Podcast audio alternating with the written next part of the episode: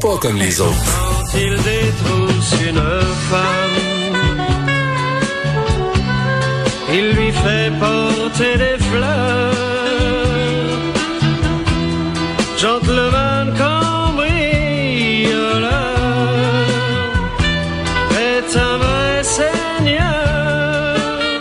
Alors là, Yves, tu, Yves Daou, tu me fais plaisir parce que je suis ces temps-ci en train de lire les Arsène Lupin. Euh, J'ai lu ça tout ce- cet été. Je pense que je suis rendu à mon douzième livre d'Arsène Lupin. J'adore ça. Je suis un fan fini. Mais là, tu es en train de parler, bien sûr, de SNC-Lavalin. Ben, évidemment, ça m'a fait penser à te- cette histoire-là ce matin. L'idée de que le directeur des poursuites criminelles ce matin là, a évidemment euh, soupçonne et ont arrêté Normand Morin et Camille Francis là, de SNC Lavalin pour euh, avoir versé des pots de vin de 2,2 mi- euh, millions pour la rénovation du pont Jacques-Cartier entre 1997 et 2014.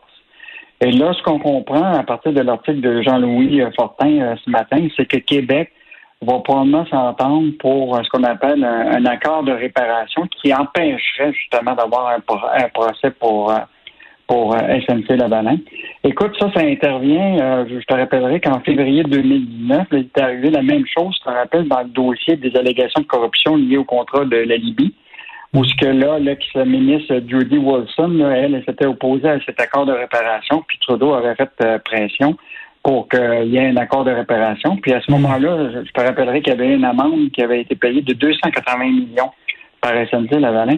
Moi, je suis très triste pour les employés de SNC Lavalin parce que, tu sais, as des hauts di- dirigeants qui, tu sais, qui, qui, qui jouent à- au poker, là. Puis en même temps, ben, tes employés qui sont des ingénieurs au Québec. Tu sais, on- je te rappellerai qu'il y a quand même encore au siège social ici à Montréal 5000 employés euh, qui travaillent. Euh, on- je te rappellerai aussi que le REM il s'est construit par SNC Lavalin euh, pour euh, donc on se retrouve dans une situation où ce que en même temps, tu as des dirigeants qui ont, qui ont vraiment joué euh, euh, Non, qui ont, qui ont accepté des enveloppes brunes, mais en même temps, là, Ouais. écoute, là, je comprends qu'on veut pas fermer SNC-Lavalin puis que tous ces gens-là se retrouvent sur le chômage, bien sûr. Mais en même temps, est-ce qu'on pourrait pas porter des accusations contre, contre les patrons? Contre les patrons, au moins, là, tu sais? Moi, je, je suis d'accord. Le, problème, c'est que quand tu arrives à, à- quand tu poursuis les patrons, ça implique l'entreprise, ça implique probablement des condamnations. Puis là, ça peut avoir un effet de, de, de, de domino. C'est pour ça qu'hier, SNC Lavalin a dit qu'il était d'accord avec ça, avec cet accord de réparation-là, parce que, comme il dit, plutôt que de voir condamner un procès avec des conséquences négatives. C'est sûr que là, hier déjà, le, juste te dire, l'action de, de, de SNC Lavalin a chuté d'à peu près 2 euh, en bourse hier. Euh, puis euh, il y aurait eu probablement d'autres d'autres conséquences qu'on ne mesure pas. Puis évidemment, c'est pas un, un phénomène nouveau. Hein. Aux États-Unis, ils appellent ça la taxe à la corruption. C'est-à-dire des entreprises qui évitent Mhm. des procès en payant des accords de, de, de réparation. Euh, donc, euh, le phénomène n'est pas... Mais, mais, mais, mais reste que la corruption, c'est un crime. Tu sais, qu'il n'y a pas d'accusation Ah, c'est- portée aux criminels, ça veut dire, on dirait qu'on est complaisant envers ça. Puis, je te rappellerai qu'en juin 2020, le bureau d'enquête avait dévoilé ça, là, que le bureau de la concurrence avait imposé des pénalités de 1,9 million à SNC-Lavalin euh, parce qu'il avait truqué des offres pour des contrats d'infrastructures municipaux au Québec. Donc, euh, on dirait qu'ils ont, ils ont de la difficulté à régler tous ces dossiers-là là, de, de, de, de trucage. De- donc, euh, je pense qu'ils ont, ils ont vraiment une grosse réflexion à faire. Et euh, donc, euh, je te rappellerai quand même que c'est une entreprise tu sais, qui a été fondée en 1911 au Québec, puis qu'il y a encore 5000 employés au siège social qui de moins en moins euh, québécois. Là. Donc, euh, Mais, mais, mais, mais Yves, concernant, là, mettons, la corruption à l'étranger, là, OK? On sait qu'à un moment donné, ils ont comme construit une prison euh, pour euh, Kadhafi en Lib- au Libye, en Libye. Bon. Tu sais, tu, tu bides pour avoir un contrat à l'étranger, puis c'est comme ça, c'est ça les règles du jeu. Si tu donnes pas une enveloppe brune au général, au colonel, euh, au dictateur, ben tu l'as pas le contrat. En même temps, on peut-tu blâmer? C'est ça la game. Ouais. Puis tu sais, ça, ça m'amène à, à la suite de ce que tu sais, quand, quand on parle de la question des, des ingénieurs, tout ça. Ce matin, là, je te- je t'invite à lire notre article là, de, de Julien McAvoy. Là. Écoute, on parle de pénurie d'infirmières, là, mais prépare-toi, il va y avoir une pénurie actuellement d'ingénieurs au Québec. Coudon, y a-tu un Christy de poste qui est pas en pénurie au Québec? crime. Euh, je te rappellerai que présentement, là, on a 135 milliards de, de, plans d'infrastructure au Québec. Tu sais, Legault a annoncé qu'il y a un projet de loi pour accélérer là, 185 projets. Là.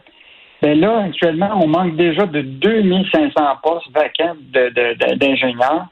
Euh, puis, écoute, on va avoir besoin de 51 000 ingénieurs et professionnels d'ici 10 ans.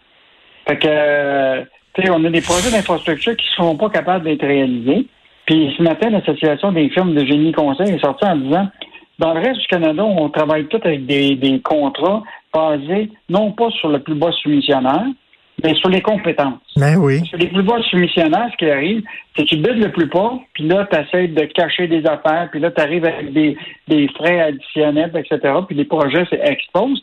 Et donc, là, ça permet d'avoir des gens compétents, des gens que tu payes mieux, parce qu'actuellement, ce qu'ils nous disent, le barème des honoraires professionnels pour les génies conseils n'a pas bougé depuis 2009, euh, 2009 hmm. au Québec. Écoute, tu te retrouves avec des ingénieurs qui vont avoir le goût d'aller travailler ailleurs. Mais non, mais moi, j'en euh, viens pas, j'en viens pas, C'est un sacré bon texte hein, de Julien McEvoy, vraiment. C'est un sacré bon texte. Ça, ça veut dire, on parle, tu sais, oh, on va avoir des projets, puis on va mettre de l'argent, puis vous allez voir des autoroutes, puis des ponts, puis tout ça. Mais là, eux autres, ils disent, attends une minute, là, concrètement, là, c'est impossible. Il manque d'ingénieurs, on n'est pas capable. Donc, ça veut dire que les promesses qu'on fait, puis les annonces sont complètement déconnectées de la réalité puis du terrain. Ah oui, puis le, le, le de l'Association des firmes de génie conseil, il dit il y a présentement zéro soumission sur des projets. parce que les ingénieurs ne veulent pas bider pendant tout sur ces projets-là, ne veulent pas soumissionner parce qu'ils vont perdre leur chemise ou ils n'ont pas le, personnel pour le faire.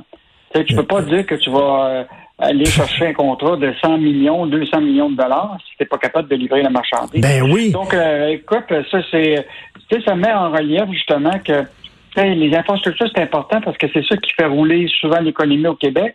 Mais il y a tellement d'argent public, là. Écoute, je te rappellerai qu'il y a 135 milliards de projets d'infrastructures dans le plan du ministère des Transports actuellement au Québec, là. Hmm. Non, non, puis tu tu parlais du plus bas du soumissionnaire. Regarde, là, mettons, tu peux acheter là, un vêtement à bas prix, pas cher, mais qui va se découdre après six mois. Ou alors tu peux payer un petit peu plus cher, puis ton vêtement, va, euh, ton, pantalon va pouvoir durer euh, cinq ans, six ans. C'est ça. Puis là, ce qu'il expliquait, il expliquait le, le, le, le représentant de l'Association des firmes de génie conseil, actuellement, on coupe souvent dans le coût de conception au départ, parce que là, on va aller vite, etc. Mais quand tu conçois mal les affaires, ben, tu les réalises mal. Actuellement, c'est à peu près 4% d'un projet normalement. Donc, euh, Mhm. Je pense qu'on a un coup de barre à donner dans nos projets d'infrastructure, puis ça va commencer avec, euh, évidemment, la formation de nos ingénieurs. On a, je te rappellerai qu'on a l'école polytechnique à Montréal. On a aussi l'école ETS, là. Euh, donc, euh, ça, va bien, hein? Pénurie d'infirmières, pénurie d'enseignants, pénurie d'ingénieurs, ça va super bien.